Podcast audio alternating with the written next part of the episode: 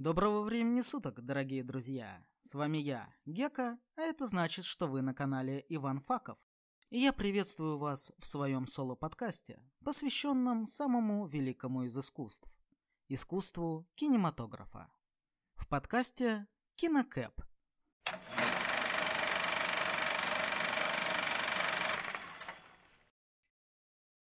Если вы обратите свои взоры в сторону оконного проема, то наверняка заметите, что за окном уже вторая половина октября.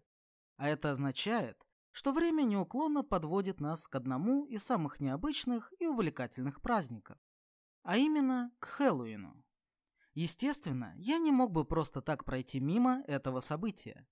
И я обещаю, что в честь самого страшного праздника в году я сделаю для вас нечто интересное. Но на следующей неделе. А сегодня я расскажу вам о фильме, который тоже может показаться интересным.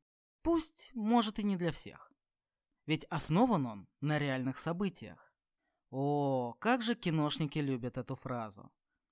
Особенно те, кто снимают фильмы про вездесущих призраков, назойливых демонов, проклятых кукол и прочую нечисть.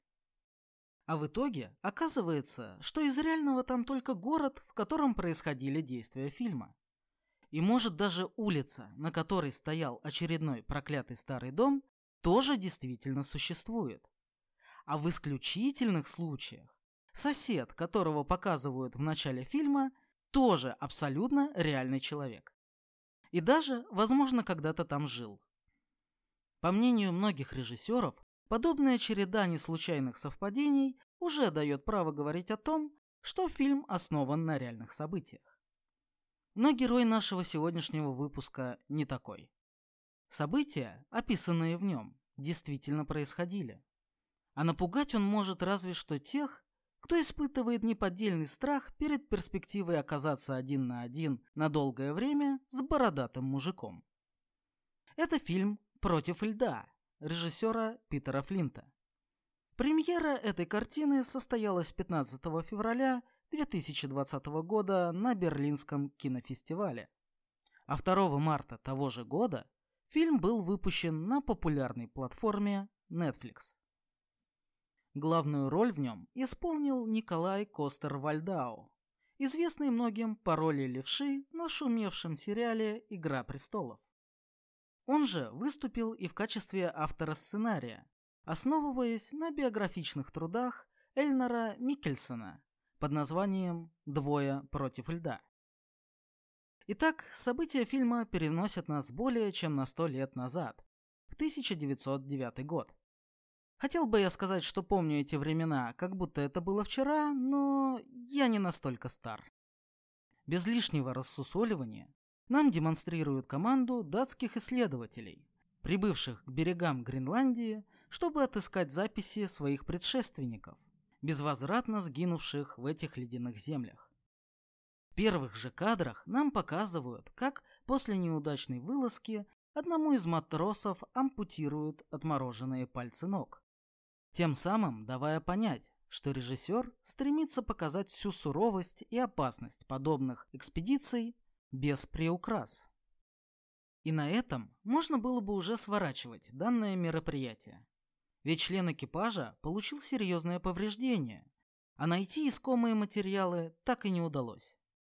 Но капитан корабля, а по совместительству предводитель экспедиции Эльнар Микельсон, с этим не согласен.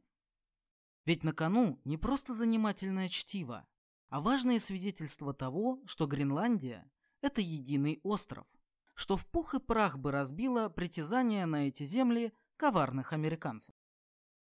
И вот Вооружившись сведениями из дневника, найденного в ходе поисков, отважный капитан полон решимости отправиться вглубь ледников. Правда, делать это одному не только глупо, но и весьма опасно. Поэтому Микельсон предлагает любому желающему из его команды отправиться вместе с ним в это увлекательное приключение. Давай, вошли и вышли. Приключение на 20 минут. Как ни странно, но среди бывалых матросов, желающих отправиться в практически суицидальный поход, не нашлось. Зато на роль компаньона с радостью вызвался молодой механик, которого экипаж подобрал уже по ходу экспедиции. И вот они отправляются в путь. Прожженный, матерый, видавший всякие виды капитан и юный и наивный механик, которому вскоре предстоит очень быстро повзрослеть. В ходе их странствий по ледникам с ними случается практически все, что можно себе представить. И потеря части провианта, и поломки снаряжения, и вынужденное принесение в жертву ездовых собак, что, кстати, в подобных экспедициях было явлением вовсе не редким. И даже встреча с белым медведем. И если вы думаете, что белый медведь – это такое милое, пушистое создание, сидящее на верхушке Северного полюса и попивающее Кока-Колу, вы сильно заблуждаетесь. Белый медведь – это могучий и свирепый хищник, второй по величине после гремнистого крокодила. Его масса может достигать до 800 килограмм, а длина тела до 2,5 метров. Вдобавок к этому, из-за скудного рациона, это существо почти всегда агрессивное. А кадры последствий нападения этого хищника на людей точно не добавят вам аппетита. Поэтому, повстречав такую няшу посреди белоснежной пустыни, вы можете смело начинать вспоминать тексты песен короля и шута, ведь вполне вероятно, что в самом скором времени вы встретитесь с одним из солистов этой группы. Тем не менее, примерно на 85-й день скитаний по Гренландии нашей паре смельчаков все-таки удается найти заветный тайник с картой и записями прошлой экспедиции. Теперь же дело остается за малым. Вернуться назад на одних санях почти без припасов и до того, как льды скуют прибрежные воды. Ведь в северных водах время на то, чтобы бороздить моря, строго ограничено условиями климата. Особенно, если у тебя в распоряжении не атомный ледокол, а обычный парусный корабль.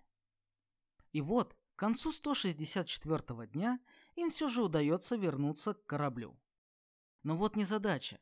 Корабль за время их коротенького путешествия разорвало льдами. Нет, ну вообще-то такое бывает.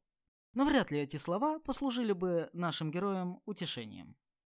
А вдобавок к этому весь экипаж корабля мистически исчезает. Правда, завесу мистики удается довольно быстро развеять, обнаружив на месте крушения записку, в которой говорится, что после ЧП команда покинула остров на китобойном судне оставив при этом капитану и механику более чем годовой запас пищи и построив из обломков корабля что-то на вроде хижины.